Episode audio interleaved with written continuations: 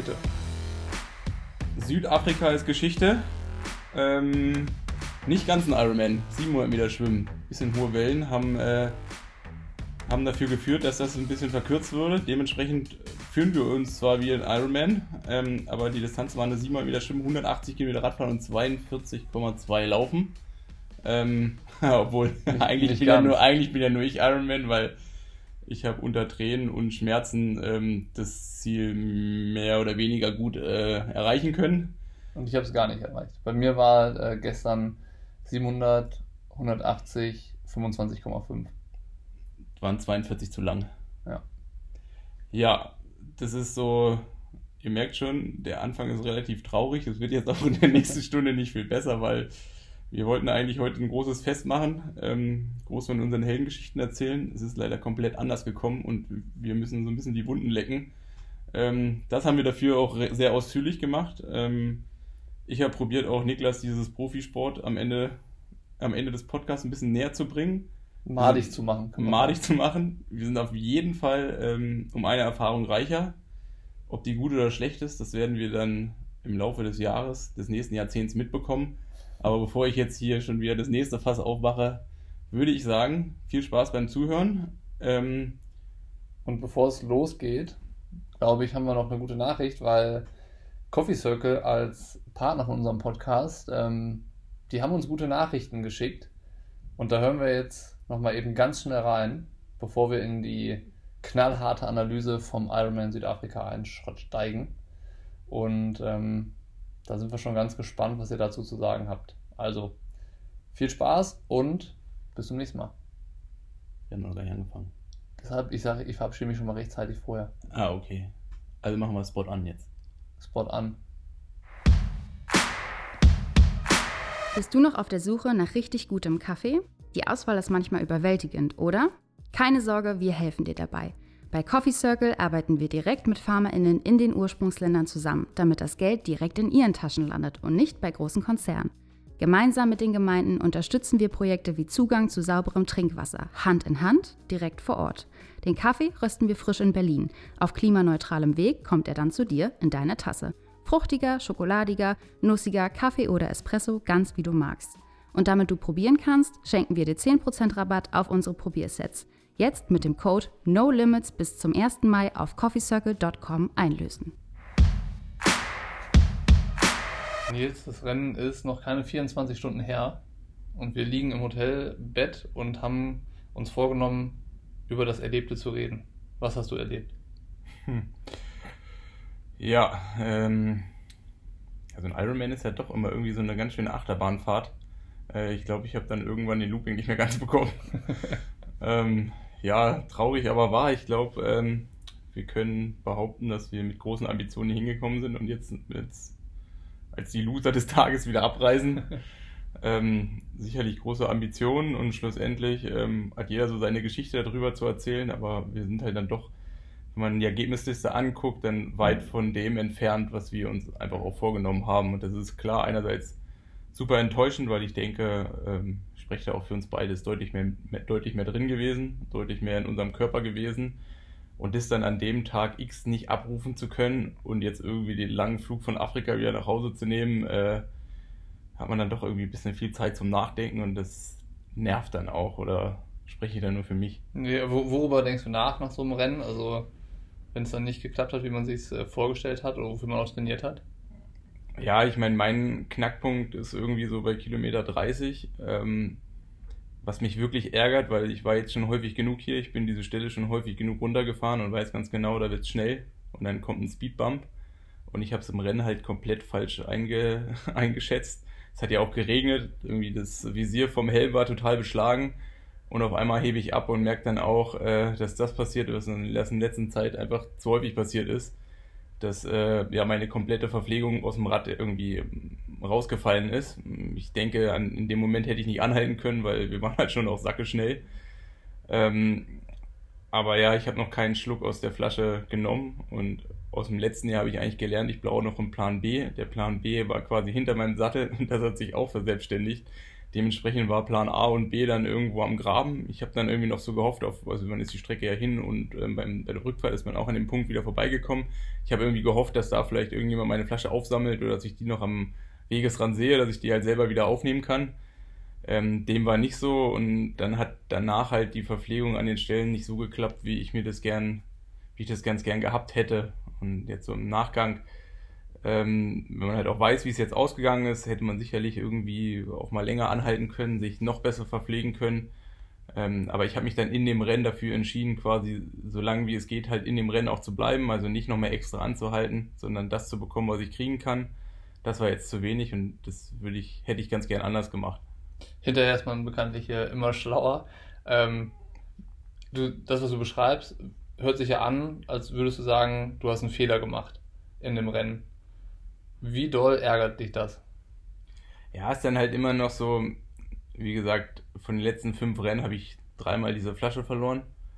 Ähm, und bin jetzt irgendwie in das Rennen gegangen. Ich meine, habe mir meine Gedanken drüber gemacht. Ich habe auch nochmal eine neue Flasche äh, besorgt, die fester sein sollte. Hatte auch irgendwie wieder einen, einen Plan. Hab jetzt, äh, ich war besser vorbereitet wie bei dem letzten Mal. Und dann passiert es halt doch irgendwie wieder. Und das ist dann doch, äh, wo man sich dann die Frage stellt, ist das jetzt noch Pech oder ist es halt irgendwo so dieses, äh, ist es halt so Schicksal oder Schicksal oder ist es halt Unvermögen? Ähm, ja, und das ist halt einfach so eine Frage, die mich selber so ein bisschen quält. Also so, ist es, ist es jetzt noch Pech, wenn man es dann von fünf Rennen dreimal erlebt ähm, und dann halt auch zwei Rennen übersee, wo ich dann einmal nach Amerika in Tulsa letztes Jahr und dann auch jetzt hier nach Südafrika fliege und es daran scheitert, dass ich nicht genug Energie habe. Es ist natürlich irgendwo eine Sache, ja, die halt irgendwo, die halt irgendwo quält oder die sich in mir irgendwie breit macht, in der ich mir halt auch die Frage stelle, ähm, ja, okay, wie fit war ich jetzt, was hätte ich gern, gern gezeigt? Ich meine, ich kann jetzt irgendwie nur sehen, so wie, wie mein Gefühl zu dem Zeitpunkt gewesen ist, aber jetzt auch nicht so dieses, ähm, ja, war ich so bereit, wie ich es ganz gerne gehabt hätte oder, weißt du, das sind alles so Sachen, es so, sind so viele Fragezeichen drin, die einen dann einfach quält, wo man ja eigentlich in so ein Rennen reingeht und sagt, okay, der Tag X, der soll es richten. Heute will ich wissen, wie fit ich bin, ähm, wie, wie ich mich einzuordnen kann. Und jetzt gehe ich aus dem Rennen raus, irgendwie mit so einer unbefriedigenden Situation und habe halt irgendwie noch mehr Fragezeichen und das quält dann doch gerade so in den ersten 24 Stunden danach noch. Und ja. da steckt man doch auch ganz gerne mal den Kopf in den Sand. Also so nicht zu wissen, wofür war das, was man jetzt die letzten Wochen und Monate investiert hat, eigentlich gut. Ja, zumindest jetzt aus Rennen bezogen. Also ich ja. meine, ich bin hierher gekommen mit großen Ambitionen. Ähm, ich glaube, auch wenn ich jetzt die Ergebnisse sehe, war ich, wäre ich in der Lage gewesen, um den ähm, um Podiumsplatz mitzukämpfen. Ich ähm, kann ganz selbstbewusst sagen, dass ich wahrscheinlich zu den drei Stärksten auf dem Fahrrad gehört hätte und hätte ich nicht dich im Hinterkopf gehabt, dass meine Energie nicht reicht, hätte ich auch gern, wie ich mir das auch vorgenommen habe, deutlich mehr mir, mir zeigen wollen, deutlich aggressiver auch fahren wollen. Ich habe es so zwei, dreimal probiert. Wir haben die Gruppe ja dann auch ganz gut gesplittet, aber so irgendwie gerade so bei 150 Kilometer ist mir einfach schwindelig geworden, weil ich halt wusste, okay, so ein Hungerast, der kündigt sich so langsam an. Ähm, und das ist halt so dieses, was, was dann einfach, ja, was einfach, was, was einfach nervt, weil ich bin nicht an mir selber gescheitert, sondern an so einer Organisation, die um das Rennen mhm. Ähm, ich weiß nicht, ich kann, ich kann, mir ja nicht mal sagen, ist es jetzt, also, ja, also, ich meine, irgendwo ist es schön, es ist, ist eigentlich, es ist, ich weiß ganz klar, woran es liegt. Ähm, muss mir jetzt natürlich noch viel mehr Gedanken machen, dieses Problem endlich mal in den Griff zu bekommen. Ähm, dass ich da halt auch vielleicht meine Energie nochmal überdenke, wie ich die äh, an mein Rad bekomme und ob ich mich jetzt einfach zukünftig nicht mehr auf diese Gelflasche im, im Rahmendreieck ähm, verlasse, oder ob ich da vielleicht noch eine zweite reinbaue oder ob ich alles in das Trinksystem, was ja integriert ist, was man ja schwer verlieren kann, weil dann liegt man auf der Nase, ob ich da halt auch einfach mehr Energie reinpacke, wie ich es jetzt schon hatte. Und das sind alles so Sachen, wo ich bisher halt immer dachte, so, okay, das ist jetzt sechs, sieben Jahre mit der Flasche vom gleich oder mit der gleichen Flasche. Also ich hatte eigentlich nie eine andere Flasche, habe ich, habe ich das sieben, acht Jahre kein Problem gehabt und jetzt habe ich es halt innerhalb von zwölf Monaten dreimal gehabt. Und das ist halt einfach so, ja, wo ich jetzt auch einfach sage, okay, jetzt gehe ich nächstes Mal nicht nochmal da rein und sage, okay, es wird schon irgendwie gut gehen, sondern dass ich da halt einfach besser vorbereitet sein will. Man kann ja an, dir anhören, dass du auf jeden Fall nicht zufrieden bist und irgendwie enttäuscht. Aber ähm, wie frustrierend ist es wirklich so, das Rennen jetzt? Mit allem drum und dran. Ja, es tut schon sehr weh. Also es ist, ähm, es tut dahingehend weh, auch wenn ich danach meinen Lauf so sehe. Ähm, ich meine, meine Energie war dann weg. ich bin dann ab Kilometer 10 eigentlich immer zwei Kilometer habe ich zum Auffüllen benutzt und zwei Kilometer bin ich gelaufen. Und selbst bei Kilometer 36, 37 konnte ich in dem Zustand halt immer noch irgendwie zwischen 4,5 und 4,10, 4,15 mich so einpendeln. Also es zeigt halt dann schon so. Und ich meine, man ist ja dann nicht mehr in diesem Rennen drin. Ich hatte diesen Schritt drauf, unter vier Minuten zu laufen. Und ich hatte, also das Gefühl war halt auch einfach gut. Und auch so wie ich mich jetzt auf dem Rad gefühlt habe, so stark habe ich mich nicht in Rot gefühlt. Also so stark habe ich mich im ganzen letzten Jahr auch nicht gefühlt. Und das sind halt alles so diese Punkte, wo man eigentlich genau weiß, ich habe jetzt vielleicht noch mal ein bisschen mehr richtig gemacht. Ich bin nicht krank geworden, was ja im November das Problem gewesen ist, sondern ja, wie gesagt, bin halt an irgendeinem so blöden Problem gescheitert, mhm. was einfach wehtut. Und ich meine, sicherlich, ich meine, so viele Chancen hat man leider nicht. Also so, ich, für mich war es einfach wichtig, das Rennen noch zu beenden. Also es, ich habe jetzt auch keine Sekunde daran verschwendet, irgendwie aufzugeben. Ähm, hat zwar ein bisschen länger gedauert und hat zwar auch äh, äh, ja, man will ja dann am liebsten irgendwie so, so verschwinden. Ich glaube, es gab auch Leute im Feld, die habe ich irgendwie 20 Mal zurück überholt. ähm, die waren am Ende trotzdem vor mir. ähm, ja, es ist. Hast schlussendlich anders wehgetan als so der Ironman, den du gewohnt bist, wenn es einfach durch den Wettkampf irgendwann wehtut. Ja, klar.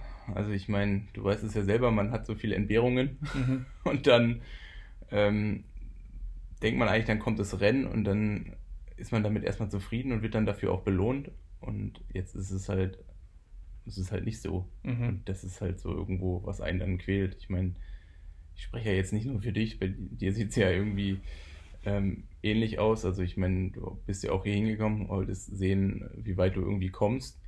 Ähm, bist sicherlich ein bisschen schlauer, wie du es vorher gewesen bist, aber schlussendlich ein Ironman bist du jetzt nicht geworden. Also dein Plan war ja auch nicht irgendwie vorzeitig auszusteigen und dann ähm, zu sagen, okay, heute hat es halt nur bis hier gereicht oder ähm, wie auch immer, sondern es ist ja dann doch, man hat ja Ziele, man hat ja Träume, man hat Wünsche und wenn die halt irgendwie im Sport nicht in Erfüllung gehen, ist es irgendwie klar als Profi irgendwie Daily Business und das gehört so dazu, auch mit so Nieder, Nieder, Niederschlägen ähm, umzugehen und dann auch wieder ähm, zurückzukommen.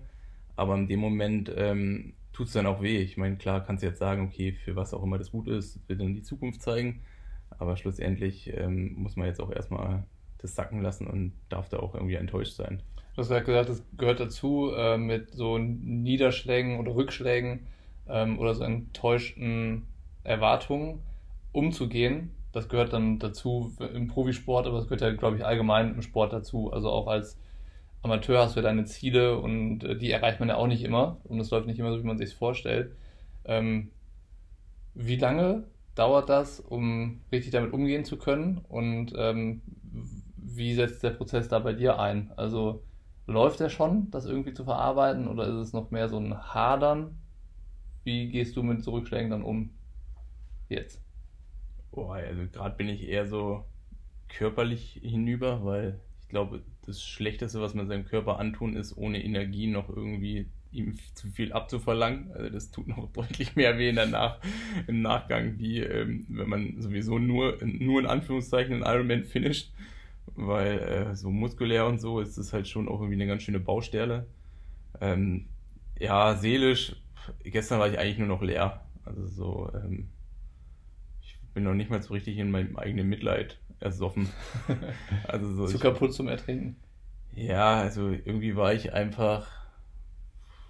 Ja, also ich wollte mir auch in dem Moment gar keine Gedanken darüber machen, wie kann ich das jetzt in Zukunft besser machen, sondern ich wollte einfach, blöd gesagt, in Ruhe gelassen werden und irgendwie, äh, ja, so, im, so anfangen, so, ja, nicht drüber nachzudenken, aber zumindest so, so das zu verarbeiten, was dann irgendwie passiert ist, weil es ist ja dann doch immer ein Weg dann dahin und dann steht man an der Startlinie und äh, hofft halt eigentlich, dass der Weg vorbei ist und dann merkt man dann, wenn man die Ziellinie, die Ziellinie durch ist, der Weg ist dann doch nicht vorbei. Jetzt, jetzt heißt es halt wieder irgendwie aufzustehen und jetzt, aber trotzdem muss man das erstmal alles irgendwie verarbeiten und das hat gestern halt eingesetzt.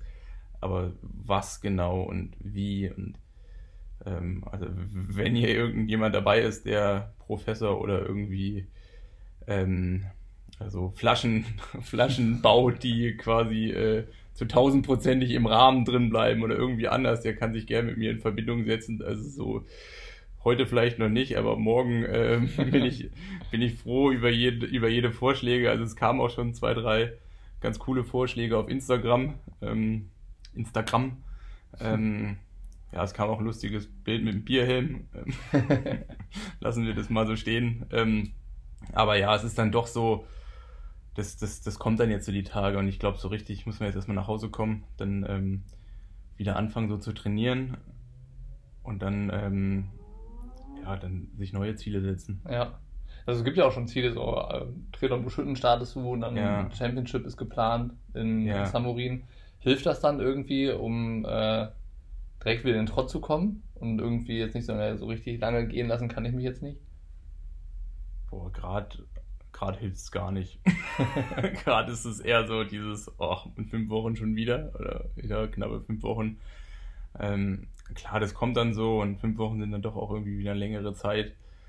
Ähm, ich hatte jetzt auch, manchmal ist es ja dann auch so, wenn sowas passiert, und ich meine, in den meisten Fällen ist man dann nicht ins Ziel gekommen, dann ähm, plant man ja auch direkt oder macht so Fehler wie, dass man sich direkt am Abend noch für irgendwelche anderen Rennen anmeldet oder zumindest darüber sich Gedanken zu machen. Das hat jetzt bei mir überhaupt nicht ähm, stattgefunden, sondern es war eher so dieses, ähm, ja, mir war es wichtig, das zu beenden und irgendwie mache ich jetzt einfach ganz normal weiter, wie ich es irgendwie auch ursprünglich geplant habe und das hat noch überhaupt nicht reingesetzt. Also es ist jetzt auch nicht so, dass ich als ich gerade hier von meinem Hotel zu dir gelaufen bin, da sind mir auch schon irgendwie drei Profi-Kollegen auf dem Fahrrad schon wieder entgegengekommen. Krass. Muss ich so sagen, da habe ich jetzt überhaupt kein Bedürfnis Ja. in die Richtung, mich jetzt zu bewegen oder ähm, irgendwas zu machen, ähm, ähm, ja, um halt qu- quasi direkt wieder nach vorne zu gucken. Ne? Da brauche ich einfach noch ein paar Stunden.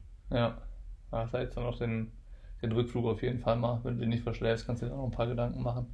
Ja, also was wir ganz vergessen haben, ist einmal zu den Rahmenbedingungen, die hier geherrscht haben, was zu sagen. Ähm, ich glaube, entscheidend sind da ein bisschen die Bedingungen. Also es war jetzt dann, glaube ich, spätestens am Rennmorgen allen klar, dass es ein Ironman unter extremen Bedingungen oder sagen wir mal sehr anspruchsvollen Bedingungen wird. Also ähm, Schwimmen hat der Veranstalter verkürzt, weil Wellengang und irgendwie stürmische raue, raue See war. Das heißt, wir sind äh, nur 700 Meter geschwommen. Für Eschwur wurde es komplett gecancelt.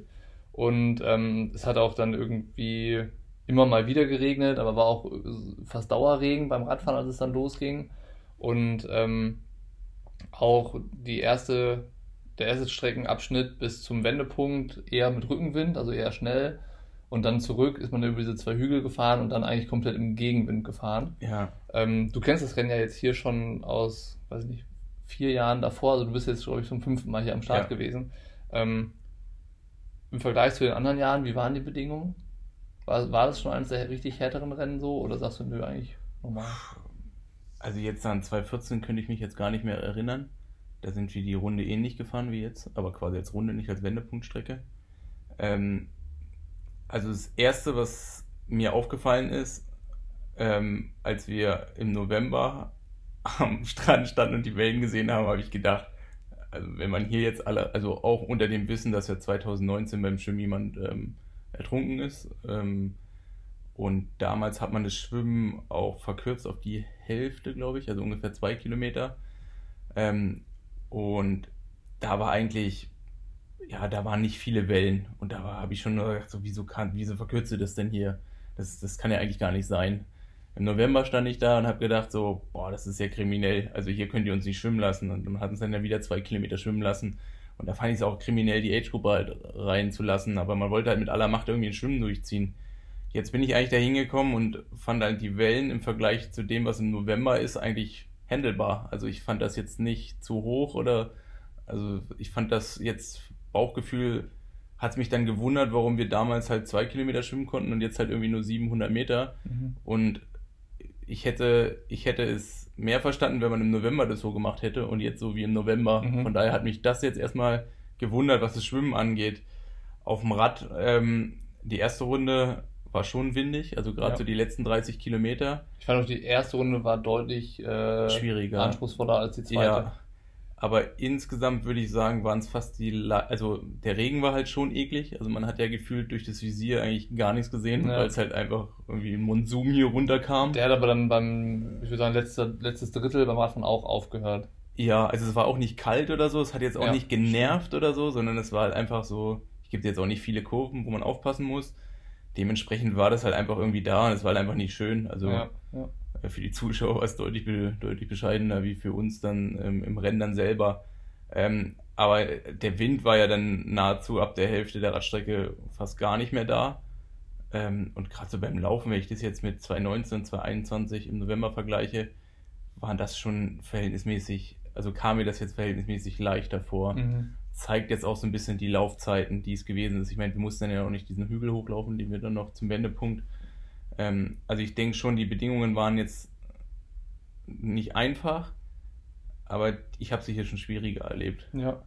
Ich würde sagen, also Sch Schwimmbedingungen waren, waren auf jeden Fall anspruchsvoll. Ja, Radfahren war die erste Hälfte anspruchsvoller als die zweite. ja, Und Laufen war dann ja, da, da kam ja tatsächlich die Sonne raus, es war irgendwie nur noch ein ganz, ganz laues Lüftchen, so ein bisschen Ja. Wind, der aber tendenziell auch fast eher gut getan hat, dass er da war. Und ähm, bei der Strecke ist es halt so, wie es ist, dass halt nirgendwo Schatten ist und dann hat die Sonne halt runtergeknallt und das war dann, dadurch, dass es ja schon auch nass war von davor, eher so ein bisschen schwül. schwül in der Luft und so, aber ähm, ja, ich denke auch, dass es äh, so teils, teils, ne? Also die erste Hälfte von dem Rennen war sicherlich äh, anspruchsvoll und die zweite war absolut handelbar so. Ja, Wie war euer Radfahren? In der, in der Gruppe? Also so eine Mischung aus eigentlich ganz geil zu, oh, wir waren einfach zu viele. Also ich glaube, das erste Problem ist halt einfach, wenn 700 Meter geschwommen wird, dann zieht sich das nicht so aus, aus der Länge und wir waren halt am Anfang viel zu viele. Und es waren dann halt auch die, die dann verhältnismäßig eher von hinten kommen, wie dann so vielleicht so ein Joe Skipper oder Matt Troutman oder so. Also war schon irgendwie ein bisschen viel Manpower in der Gruppe drin, wie man es normalerweise hätte. Und dadurch ist es halt teilweise richtig eingeschlafen. Also der Micha hat ja am Anfang ganz gut ähm, weg, ist ganz gut weggezogen. Und dann kam einmal kurz so ein Durchatmen, als der Joe dann so hinterher, dass der Joe hinterher und dann gab es immer mal wieder so Phasen, wo es so 20 Minuten richtig geil war und ich habe gedacht, jetzt geht's ab und ich war ja auch häufig genug irgendwie mit drei, vier Leuten vorne weg. Also eigentlich waren auch die, die alles auf dem Rad gemacht haben. Also ich denke, der stärkste Athlet gestern war der Matt Troutman. Also so, was der auf dem Rad so alles für Lockenlücken geschlossen hat, der hat jetzt unbedingt nicht attackiert, das hat eigentlich der Joe gemacht.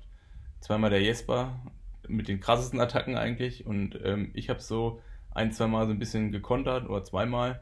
Ähm, und wir waren da auch zwischendurch einfach zu viert weg und da habe ich auch einfach gedacht, jetzt, das ist meine Konstellation und das Mhm. ist irgendwie meine Chance.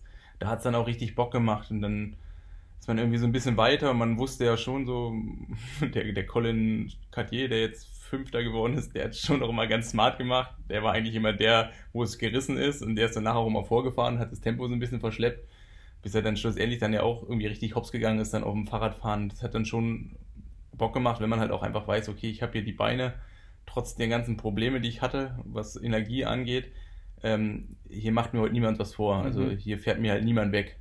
Und Hat es ja auch gezeigt, dass irgendwie aus der Gruppe welche abgeflogen sind. Ne? Also ähm, das spricht ja dafür, dass schon irgendwie relativ hart und äh, mit, mit Spitzen gefahren wurde. Ich glaube, äh, Franz war irgendwann nicht mehr dabei. ja, Ähm, Michi Rädert ist rausgeflogen aus der Gruppe. ja, Der, der Colin war auch irgendwann nicht mehr da ganz drin. am Ende, ja. Und ähm, so hinter euch, ich glaube, das, das dürfte relativ auf dem, auf dem ersten Streckenabschnitt, so ersten Drittel passiert sein, war noch so die so Ewart Scheltinger und Co. Der ist ja erstmal mit Micha mitgefahren, ja, der war auch raus. Genau, die sind auch rausgeflogen dann. Und ähm, ich glaube schon, dass das ein Radfahren war, was halt dadurch, was du beschreibst, mal, mal sehr hart, dann wieder locker, ähm, bei vielen dazu geführt hat, dass die einfach Energie verbrannt haben.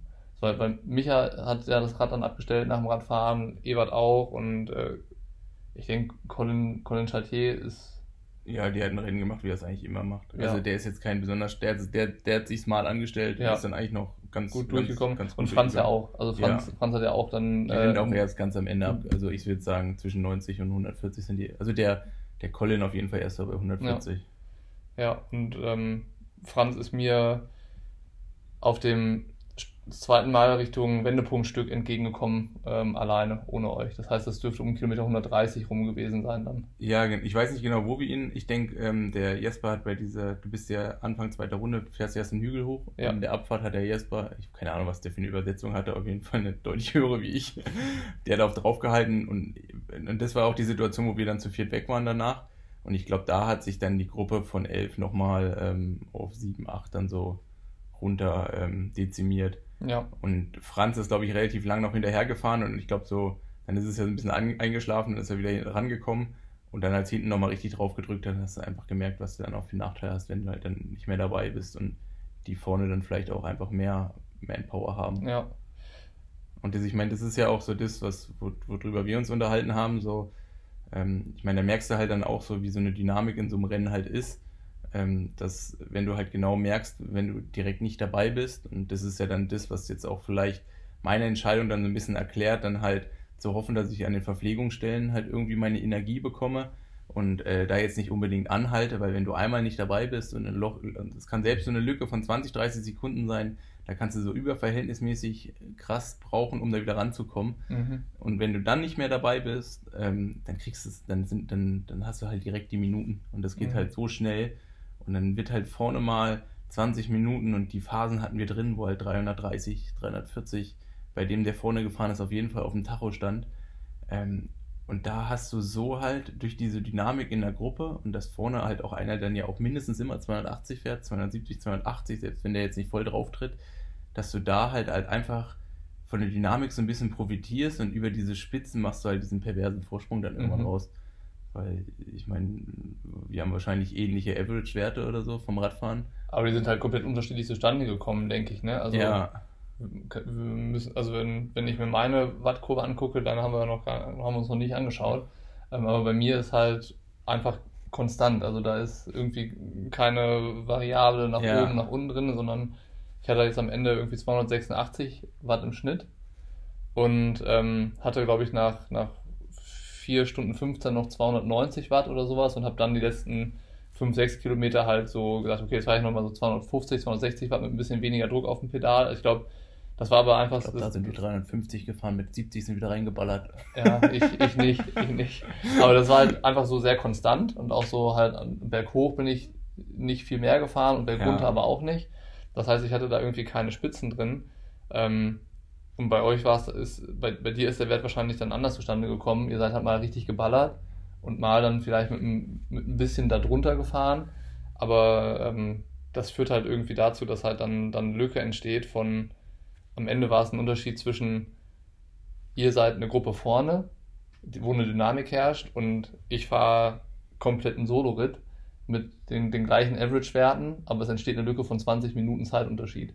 So, und ich meine, am Ende irgendwie gro im Groben sind wir alle eine Gewichtsklasse. Ne? Da, ja. mal Bradley Weiss davor ausgenommen, der vielleicht nur irgendwie 63 Kilo wiegt, sind alle anderen halt irgendwo um die 75 Kilo plus minus so. Und äh, wenn man dann sieht, hier Joe Skipper ist 286 Watt im Schnitt gefahren, Franz Löschke ist 287 Watt im Schnitt gefahren, dann ist der Average-Wert am Ende schon irgendwie gleich, aber er führt halt zu komplett unterschiedlichen Ergebnissen. Was ja aber, was ja irgendwie einfach dafür spricht, dass man ganz anders gewappnet sein muss, wenn du im Profifeld konkurrenzfähig mitmischen möchtest.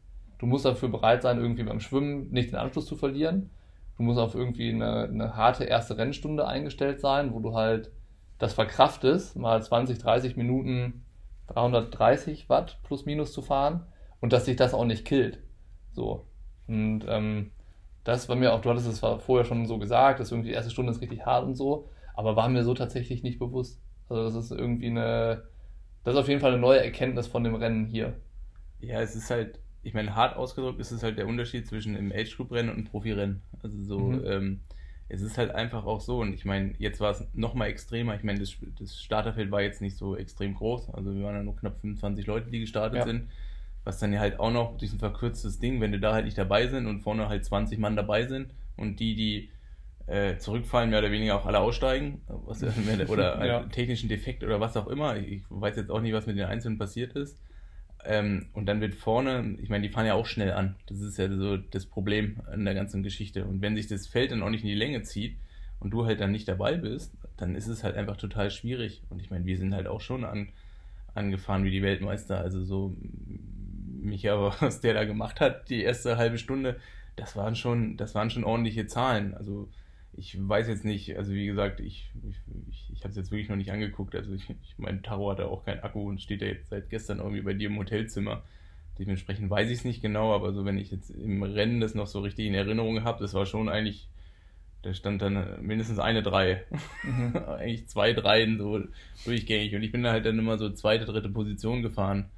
Und das ist ja halt dann auch so, was, was dich ja dann so ein bisschen killt. Also so, auch wenn wir so über diese Average Watt dann auch so sprechen, und das ist ja, was dann diese Gruppendynamik dann halt mhm. auch ist. Wenn halt jemand vorne 290 fährt, musst du dahinter nur 275 fahren oder ich weiß ich nicht.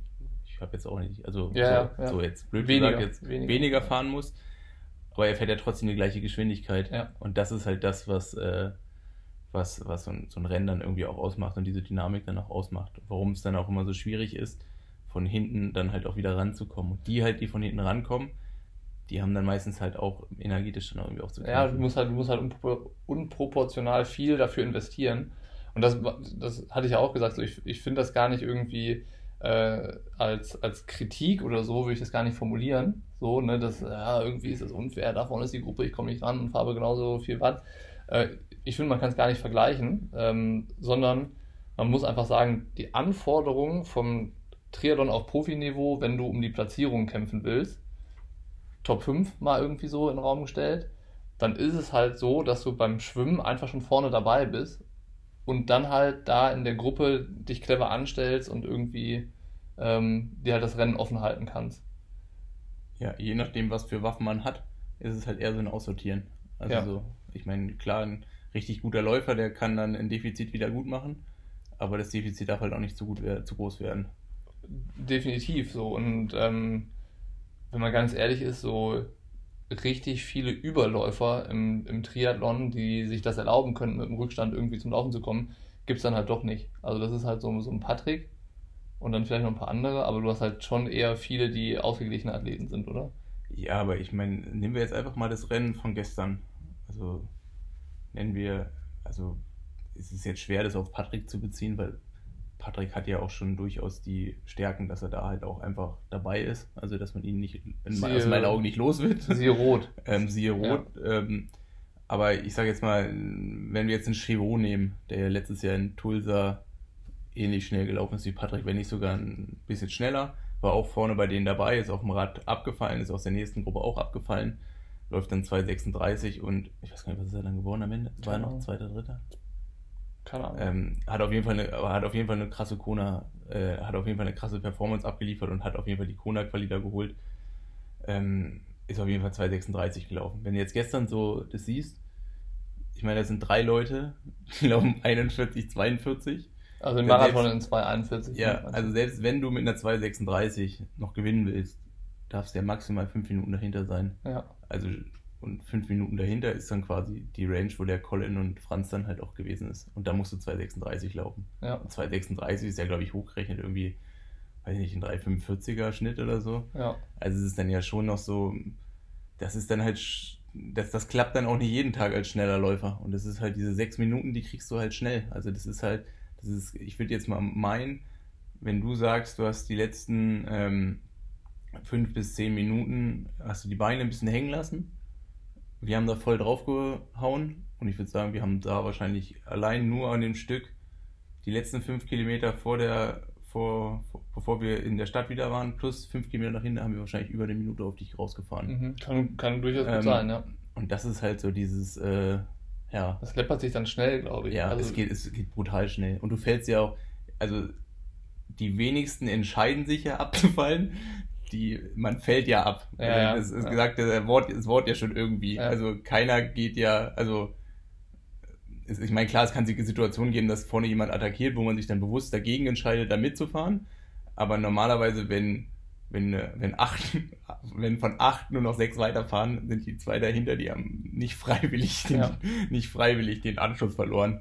Und, ähm, und dann kriegst du es halt, halt brutal, wenn halt vorne noch die, die Power halt ist und du bist hinten schon dann ja auch angeschossen. Ja, klar. Am Ende viel ähm, Renntaktik, so, ne, die man dann aber eigentlich auch nur auf seiner ha äh, Habenseite hat und die du ausspielen kannst, wenn du in die entsprechende Ausgangsposition dich selbst manövrieren kannst.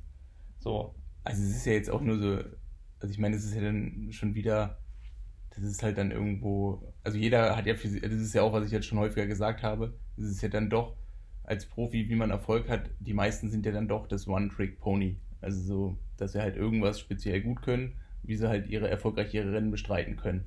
Also wie gesagt, so leichte Abweichung nach vorne oder nach hinten. Aber zum Beispiel ein, ein Boris Stein oder so, der hat ja komplett andere Rahmenbedingungen. Ja. Der hat ja auch, der geht ja auch komplett anders in so ein Rennen rein und der kennt ja diese Dynamik, wie ich sie vorher irgendwie von den ersten Stunden so kenne, hat er ja überhaupt nicht. Der steigt halt drauf und weiß ganz genau, dass er jetzt zwei Stunden irgendwie ja. sich halt pacen muss, halt mit brutalen Watts. Und deswegen kommt er ja auch von hinten ran und hat auch für sich selber ja sein Erfolgsgeheimnis gefunden. Stimmt. Ähm, aber so hat ja jeder für sich so, muss er ja probieren, in diesen Zusammenhängen sein, sein, äh, wie sagt man so schön hier, so sein, seine Nische zu finden. Ja, so seinen Weg zum Erfolg dann irgendwie, ne? Ja, und ähm, ja. Ja, das ist ganz spannend irgendwie. Also, äh, und definitiv auch ein Punkt, über den ich mir vorm Rennen keine Gedanken gemacht habe. Also so über diese äh, ähm, taktischen Überlegungen, die es dann vielleicht brauchen, um auch zu überlegen, so wie sieht eigentlich mein Stärken-Schwächen-Profil so aus? Was kann man, was kann ich mir erlauben? Was passiert unter welchen Szenarien so ein bisschen, das mal so durchzuspielen, was dann glaube ich einfach hilft, um äh, so ein Rennen dann irgendwie nicht so aus den Händen gleiten zu lassen, so, sondern einfach dann so sein, sein Ding zu machen. Aber eigentlich ist, ist ja so ein Rennen, was dann nicht so läuft, wie man sich es vorgestellt hat, viel einfacher ums Herz zu nehmen, um Erkenntnisse daraus zu ziehen. Also jetzt, du denkst ja über so ein Rennen viel stärker nach und versuchst viel mehr ähm, Lehren, Lehren daraus zu ziehen, als aus dem Rennen, das gut funktioniert hätte. Weißt du, du hinterfragst ja bei einem Rennen, das gut war, nicht zwingend, was, warum war das heute gut, sondern dann denkst du, ja, das war so, wie ich es erwartet habe und ähm, dann habe ich auch das gute Ergebnis verdient, weil ich dafür gearbeitet habe. Aber jetzt nach so einem Rennen gehst geht man ja viel härter mit sich ins Gericht du hinterfragst viel mehr, du legst viel mehr auf die Goldwaage als viel mehr, vielleicht nötig, oder? Ja, also, also wie gesagt, da sind wir irgendwie wieder beim Anfang, was ist Pech und was ist Unvermögen. Also es ist jetzt eher ein organisatorisches Problem, was ich habe, was ich halt irgendwie besser machen kann. Und alles andere ist dann halt irgendwie, kommt danach in der Kette, mhm. was ja, ich meine, Ironman ist ja nichts anderes als Energiemanagement und wenn die Formel nicht aufgeht, dann, ähm, dann wird es natürlich dann auch schwierig. Ähm, deswegen weiß ich ja irgendwo klar, was irgendwie das passiert ist. Also ich meine, es ist halt dann irgendwie frustrierend, dass, dass, dass, dass ich keine Erkenntnisse bekommen habe, wie weit das jetzt alles, wie ich jetzt alles war, also wie weit ich war. Ähm, von daher ist es ja eigentlich so, blöd gesagt, ich müsste jetzt die gleichen Rahmenbedingungen nochmal haben mit, einer, mit, einer, mit einem vollen Tank. ähm, und dann könnte ich so ein Rennen dann für mich viel besser auswerten. Jetzt ist es ja eher so dieses, ähm, ich werfe mir dahingehend was vor, dass ich das vielleicht hätte anders lösen können, das Problem. Also so dann vielleicht auch wirklich auf dem Rückweg anhalten und mir die Flasche suchen und dann die Minute kassieren. Dann mhm. wäre das Ergebnis am Ende ein besseres gewesen dann hätte ich mir vielleicht nicht die Kona-Quali erfüllt und wäre jetzt an meinen Erwartungen irgendwo dann auch wieder. Ja. Weiß ich auch nicht, ob ich dadurch ein besseres Gefühl danach gehabt hätte, aber da hätte ich zumindest das Problem dann gelöst und dann hätte ich dann vielleicht auch, ja, wohl kannst du ja auch nicht sagen, sind dann ja noch wieder andere Rahmenbedingungen, wenn du dann irgendwie mit, das hast du ja dann auch mitbekommen, wenn du mit 10 Minuten Rückstand dann da absteigst. Das ist ja das, was du ähm, gerade beschrieben hast, weißt du, du investierst die eine Minute ungefähr, um deine Flasche ja. aufzusammeln, aber die eine Minute schließt du dann halt nicht mehr. Oder ich schließe die und dann weißt du ganz Bis genau, du hast jetzt, ja. das von dem, was du aufgenommen hast, hast du schon direkt mal wieder jede Menge in die Luft geschaut ja. oder halt dafür investiert, wieder ranzukommen. Und das ist halt alles so, von daher will ich jetzt noch nicht mal sagen, dass ich jetzt aus dem, also so jetzt sportlich gesehen und von dem, was im Training gut geklappt hat oder nicht, würde ich da jetzt gar nicht zu viel reininterpretieren wollen. Ja. Das ist dann eher so dieses, ich, ich, ich denke, ich habe zwei, drei Sachen vorher, halt auch gerade so mit meinem Pre-Race-Feeling und überhaupt auch so mit, was ich so, wie ich so Energie, da habe ich halt vieles verbessert. Und jetzt gilt es halt nur noch darum, eine Lösung zu finden. Ähm, dass das, was ich halt auch habe, dass das halt auch da irgendwie ankommt. Und wie gesagt, es ist halt jetzt irgendwie, ja, Unvermögen, Schicksal, whatever. Schlussendlich muss diese scheiß Flasche das nächste Mal drin bleiben. Und, und dann es dann gut ist. Also ich meine, klar kann ich mich jetzt verrückt machen und sagen, okay, hätte ich mich mal, hätte ich mich mal mehr angestrengt oder was auch immer, aber das ist ja Quatsch. Also, ja nichts zu tun. Aber ärgerst du dich über dich selbst? Ja, Logo. Also ich, ich würde jetzt nicht sagen, dass ich mich über andere ärgere, weil es ist dann doch, ähm, ja, weiß ich nicht, über was ich, ich will mich jetzt ja auch nicht an den Hersteller der Flasche, ich mich ja irgendwie, also das ist ja dann irgendwie auch, ich habe sie ja schlussendlich sogar auch noch von meinem eigenen Geld gekauft, also so ja. ist es jetzt nicht so, dass ich halt sage, okay, die sind schuld. Ähm, also auch um es klarzustellen, es hat nichts mit meinem Fahrrad zu tun, also es ist dann extern irgendwas gewesen, ähm, sondern äh, ja, weiß ich nicht. Also es bringt ja dann auch nichts. Ich meine, es hat ja häufig genug auch funktioniert. Häufig genug haben die ja dafür gesorgt, dass ich irgendwie die, die nötige Energie bekomme. Ich meine, klar kann ich dann sagen, okay, was halt wirklich doof gewesen ist in der Situation, aber so ist halt irgendwie Rennen. Ich weiß, dass da ein Speedbump kommt und den habe ich halt vollkommen unterschätzt und dann fährst du da mit 60 voll rein, ohne das Ding halt abzufedern, ist natürlich ein Risiko, wo ich sage, das hätte ich sicherlich besser machen können. Aber ich habe das ja, ich habe das ja nicht absichtlich gemacht. Also weißt du, ich habe ja nicht, ich, ich, ich war auch nicht unachtsam oder so. Ich habe es ja. einfach zu spät gesehen und dann bin ich halt da darüber geknallt. Ähm, und es ist dann halt einfach so, ja, da hat sicherlich das nötige Glück gefehlt. Ähm, aber ja, irgendwo habert man dann eher so an seinem Schicksal, ne? Ja. Was machst du jetzt damit? Also, du hast das Problem erkannt und ähm, hast das Rennen für dich analysiert, weißt auch, woran es dann gelegen hat, ja offensichtlich, also an diesem Energiedefizit, warum du dann den Marathon nicht mehr so laufen konntest, ähm, wie es dann vielleicht unter den Voraussetzungen möglich gewesen wäre, wenn du mit vollem oder halbwegs vollem Energietank losgelaufen wärst. Aber was machst du jetzt damit? Also du hast es erkannt und stehst jetzt aber trotzdem ja so vor dem Ergebnis, das halt unter dem ist, was du dir vorgestellt hast, was halt unter anderen Umständen möglich gewesen wäre. Hakst du das jetzt einfach ab und sagst, es geht weiter? Oder wie lange haderst du damit jetzt rum? Also was, was folgt jetzt auf das Rennen, wenn du Erkenntnisse und Schlüsse gezogen hast? Also ich werde auf jeden Fall den Markt von Flaschenhaltern nochmal sondieren. Also ich meine, wie gesagt, es ist ja nicht nur, also ich habe ja bei diesem Stunt, nenne ich ihn mal, über den Speedband, habe ich ja nicht nur meine Flasche am Rahmen, sondern auch meine Notfallvariante hinterm, hinterm Sattel, die ja eigentlich äh, dafür war, dass äh, also ich hatte zwei komplette Energiebottles dabei. Also ich habe halt, also ich hätte mich von meinen Kohlenhydraten, die ich dabei hatte, weil ich halt Schiss hatte vorher, hätte ich mich fast für fast zwei Ironmans verpflegen können. Und ich habe halt an diesem einen Speed-Dings, ohne einen Schluck aus den beiden Flaschen zu nehmen, habe ich halt fast 800 Kohlenhydrate habe ich versenkt. also es ist jetzt schon so, ist jetzt nicht so, also ich bin, ich bin schon super safety rangegangen ähm, und das hat halt irgendwie auch nicht funktioniert. Ähm, und da muss ich mir jetzt einfach auch Gedanken machen, ob ich vielleicht, ähm, ja, wie gesagt, es gibt ja eine Idee, Canyon hat ja so ein integriertes Trinksystem, da dann vielleicht die Energie reinzumachen. Das sind halt einfach alles so organisatorische Fragen, wie ich nochmal einen Schritt weitergehen muss, um da halt tausendprozentig auf der sicheren Seite.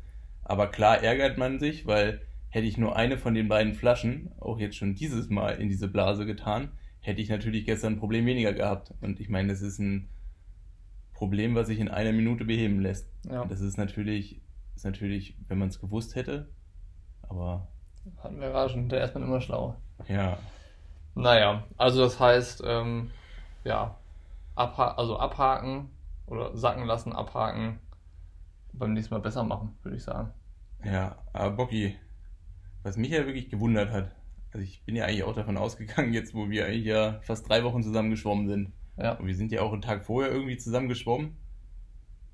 Aber ähm, war diese Situation mit anderen wieder an der Startlinie zu stehen und sich da auch durchzusetzen? Also ich meine, wir mussten ja eigentlich, sagen wir mal so, von den 700 Meter sind wir ja 200 Meter gerannt. Ja, ich glaube, es waren in Summe nicht mal 700 Meter Schwimmstrecke, wenn wir ehrlich sind. Äh, meine ja. ich ja, also wir sind ja 200 Meter reingerannt, dann musstest ja. du über zwei Wellen rüberspringen. Ja. Und dann musstest du sechsmal ziehen und dann bist du ja mit allen anderen schon an die erste Boje geschwemmt worden. Ja. Und dann musste man mal 300 Meter zur nächsten schwimmen und dann ist man eigentlich zurückgekommen.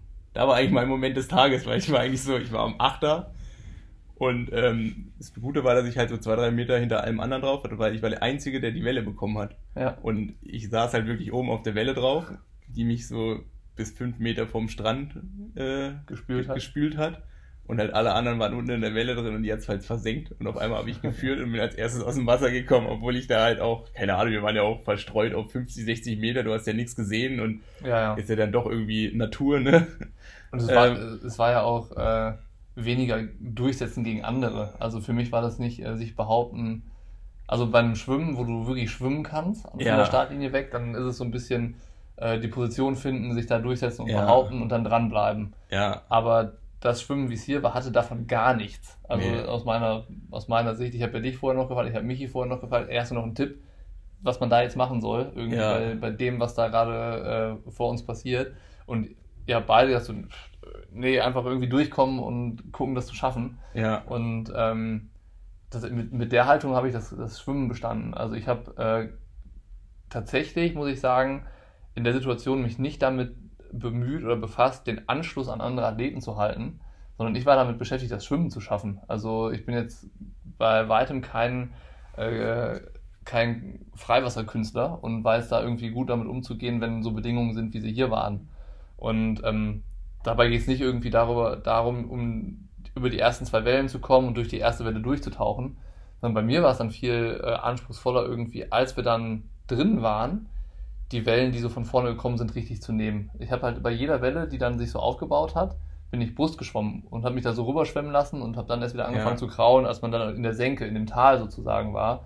Also bei mir war das Schwimmen bis zur ersten Boje so ein Wechsel aus Brust und Kraul. Und ähm, dann, als wir an der ersten Boje waren, ist man ja so links geschwommen, also so ein bisschen dann quasi parallel zum, zur Küste und damit auch parallel zu den Wellen. ja, Und der Rückstand, den ich hatte, den hatte ich von auf den ersten 150 Metern mir eingehandelt, von Schwimmstadt bis zur ersten Boje. Und danach hat sich gar nichts mehr verschoben. Also Ja. bei, bei mir war eher die, äh, Haben Die- wir da hinten eigentlich noch Benzin von dem Motor, von dem Boot, was vorne war, noch, noch geschmeckt? aber ihr habt nichts waren geschmeckt. dann voll Benzin die ganze Zeit drin von dem Boot, was da vorgefahren ist. Nee, das war, das war da nicht. Also, wie gesagt, das war eher, ähm, eher das Problem, dass äh, ja, der, der Wettkampf am Anfang lief für mich gegen das Meer und äh, nicht gegen, gegen irgendwie andere und um eine gute Ausgangsposition zu bekommen. Ich hätte, sind wir wieder bei Wünschen und Träumen, ich hätte mir halt äh, gewünscht, dass wir 3,8 Kilometer schwimmen in ruhigen Gewässern, dass es halt was mit Schwimmen zu tun hat, aber das äh, ähm, am Ende gehört das halt auch zu einem Rennen dazu, auf alles vorbereitet zu sein, was dann irgendwie am Wettkampftag da ist.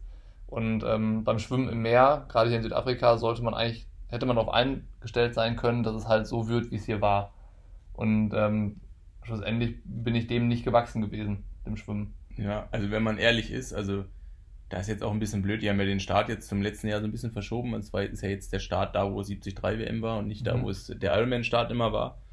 Ähm, und da brechen die Wellen auch ein bisschen blöder. Also es ist ja quasi, ähm, der ist ein bisschen, äh, wer ist es, der, also normalerweise war immer bei dem L an dem längeren Stück der Start und jetzt ist quasi an dem kürzeren Stück. Mhm. Und da brechen halt die Wellen halt auch noch viel brutaler. Also so, ähm, das ist, also gerade wenn der Ostwind kommt, wie es, ja- wie es ja jetzt gekommen ist, wenn der Ostwind nicht da ist, dann ist es ja eigentlich auch kein Problem, Ja. auch da zu schwimmen.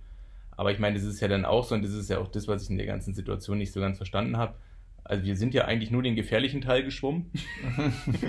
und ab da, wo man schwimmen konnte, in Anführungszeichen, ähm, da schon zurück dann dann, dann ja. sind wir ja schon wieder quasi zurückgeschwommen. Und das ist ja das, was ich dann auch nicht verstehe. Also ich meine, ich weiß jetzt nicht, wo die Gefahr ist. Klar, bei den 700 Meter hast du natürlich besser unter Kontrolle und so. Wenn wirklich mal was passieren sollte, bist du ja schnell draus, ja. wie bei so einer langen Strecke.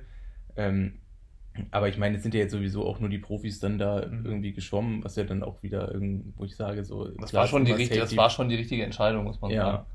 Aber Also- andererseits war es jetzt auch, ich meine, es ist halt ein Ocean-Schwimmen. Es ist genauso, wer halt nach Hawaii kommt, der darf halt auch nicht erwarten, dass das, was er im Becken macht, dass das halt irgendwie auch so funktioniert. Das ist absolut richtig, ja. Du hast die ganze Zeit irgendwie Salz im Mund. Ähm, der eine kommt damit besser klar, der andere nicht. Genau. Also Wellen ist dann auch noch wirklich speziell, weil man halt auch einfach eigentlich, das hat nichts mehr mit Schwimmen zu tun, sondern du paddelst so vor dich hin. Also ein Gewühle ist das halt mehr, ne?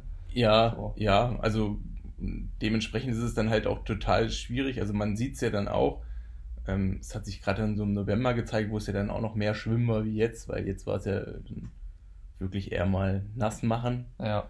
Also ich glaube, was bei den Age-Gruppern sogar so, dass sie sogar mit dem Neo starten mussten. Ja, die mussten Aber die nicht ins Wasser. Neo anziehen und dann am Strand starten und in die Wechselzone rennen. Also wir haben ja unser Neo zumindest noch nass gemacht. Ja. Ähm, ja, und das ist halt so, klar, es ist irgendwie so ein bisschen immer, Ja, schlussendlich muss man aber sagen, ähm, dass äh, das das Schwimmen war trotzdem so. Ich glaube, ich hatte auf dich eine Minute zehn Rückstand. Äh, Ich glaube, aber viel mehr kannst du dir auf so einer großen Schwimmstrecke auch gar nicht einhandeln. ja, Und auf das Ende von dieser, weiß ich nicht, wie, viel wart ihr? 18 Leute vorne? Oder, oder so ungefähr Also, 16 ja. bis 18 Leute. Auf das Ende von der Gruppe hatte ich 30 Sekunden.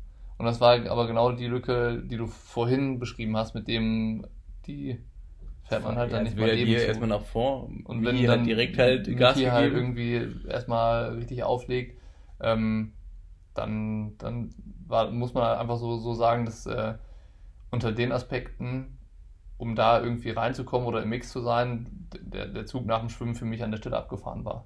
Aber ich glaube, was auch noch, was sich vielleicht hätte retten können, ist, ich meine, dieser scheiß Regen, der da war, du siehst halt auch nichts, ne? Also es war halt wirklich, Ja. nicht, erst war der Helm auch so krass beschlagen mit überall Dings. Ja, und du so kommst dann, gefühlt, ich bin im du kommst auch Blindflug nicht da drunter, irgendwo du lang. bist ja nicht, nicht wach, war weggewischt, so, du bist dann, Also ich habe mein Visier auch viel zu spät weggeworfen. Also irgendwann habe ich es dann auch nicht mehr und dann ist mir auch direkt so, es war so viel, es war so eine Befreiung, endlich irgendwas zu sehen nach zwei Stunden in, äh, irgendwie in das Ding so rein. Ja.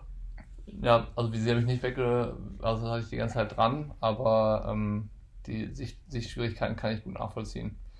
Naja, So, Bocky, was machen wir damit jetzt? das ist eine gute Frage. Ich glaube, wir, wir sind uns beide unschlüssig, ne? Bei mir, bei mir schwanken die Gedanken äh, quasi halbstündlich zwischen irgendwie kann es das nicht gewesen sein, weil so richtig, es fühlt sich einfach nicht richtig an. Ähm, weil, habe ich haben wir auch noch nicht gesagt, bei mir ist ja der Unterschied zu deinem Rennen, ich habe es ja nicht mal ins Ziel gebracht. Ich habe ja bei 25 25,5 Kilometern habe ich ja aufgegeben. Ähm, Aber wollen wir jetzt sagen, nix neu, äh, nix, äh, alles so wie immer bei Bocky? alles so wie immer. Ich glaube, wie viel hast du jetzt? ich glaub Einmal nicht. gefinisht? Ah nee, rot bist du auch mal. Rot. Ich glaube, ich bin, gefinisht. ich, glaub, ich bin zweimal ausgestiegen und habe zweimal gefinisht. Jetzt war das dritte Mal aussteigen. Ja. Ähm, Three in a row. wobei man sagen muss, bei dem Rennen 2018 in äh, Rot war das ja, da hat Fahrer sich ja auf der Laufstrecke vor mich gestellt und hat gesagt, so, okay, das bringt nichts mehr, du hörst jetzt auf. So. Also Ah, Okay, der zählen wir als Finish. schlussendlich habe ich, habe ich, äh, ne, habe ich mittlerweile eine negative Finisher-Quote auf der Langdistanz. Ähm, aber ich würde nicht sagen, dass alles so ist wie immer. Also ähm, dafür war das, was ich auf dem Rad gemacht habe, besser als davor, weil da habe ich ja die Fehler häufig so begangen, dass ich vielleicht 100 Kilometern hochgegangen bin und dann irgendwie mit 220 Watt dann in die Wechselzone gerollt bin und das ist halt Obwohl, jetzt diesmal muss ich nicht mal passiert. dazwischen haken. Wenn ich jetzt mal ganz ketzerisch bin. Wenn du jetzt angefahren wärst wie in Rot damals, Mhm. dann wärst du ja dabei gewesen. Dann wäre ich dabei gewesen, ja. Das haben wir ja damals so als einen Fehler abgestempelt. Ja, aber ich glaube, dass das halt. Also ich sage ja nicht, dass wenn ich hart angefahren wäre, dass ich ein besseres Rennen gemacht hätte. Ja, Ich sage nur, dass man darauf vorbereitet sein muss und das können muss. Und äh, ich, ich sage nicht, dass ich das kann oder dass, dass ich das gekonnt hätte. Also das, was ich kann, ähm, habe ich ja gestern hier gezeigt.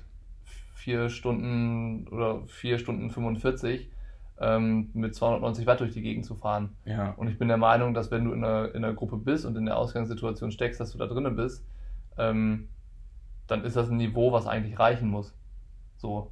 Gleichzeitig bedeutet das aber nicht, dass ich dazu in der Lage bin, die erste halbe Stunde 330 Watt allein im Alleingang zu fahren und danach noch in der Gruppe irgendwie dabei zu sein. Ja, So, weil da darauf war ich irgendwie nicht vorbereitet und hätte das sicherlich nicht gekonnt. Also das, das wäre irgendwie vermessen und das traue ich mir auch nicht zu. Aber ähm, die Erkenntnis nach dem Radfahren ist auf jeden Fall, dass ich ein, ein Rennen gemacht habe, wie es mir vorher noch nie gelungen ist. Also musst du sagen, ob ein, ob ein Solo-Ritt mit 290 Watt über so eine lange Zeit äh, ein gutes Niveau ist oder nicht. Also, also da müssen wir nicht drüber streiten. Also so, ähm, aber ich meine, es ist dann halt auch so, schlussendlich, ich meine, wie das immer alles zustande kommt und allem drum und dran, ist im Training zählt Watt, im Rennen zählt Geschwindigkeit. Also so, Mhm. es hört sich jetzt, soll jetzt auch keine Kritik sein oder irgendwie sowas, aber das ist ja das, was man dann auch schnell immer irgendwie so ein bisschen vergisst. Also es ist jetzt ja nicht, das Ding möglichst viel Watt zu produzieren, sondern blöd gesagt, äh, als Profi ist ja das Ziel, möglichst schnell von A nach B zu kommen und die Regeln geben ja den Rahmen vor. Ja. Ähm, jetzt ist natürlich immer so diese Sache, ähm, wenn du 340 Watt fährst, aber damit halt nur 38 km/h fährst, dann Kommst ist es natürlich, dann kannst du dir, ähm, oder halt auch zu schwer bist oder was auch immer, dann kannst du dich natürlich auf die Watts kannst du dir dann einjubeln, ähm, aber schlussendlich bist du ja trotzdem nicht dabei.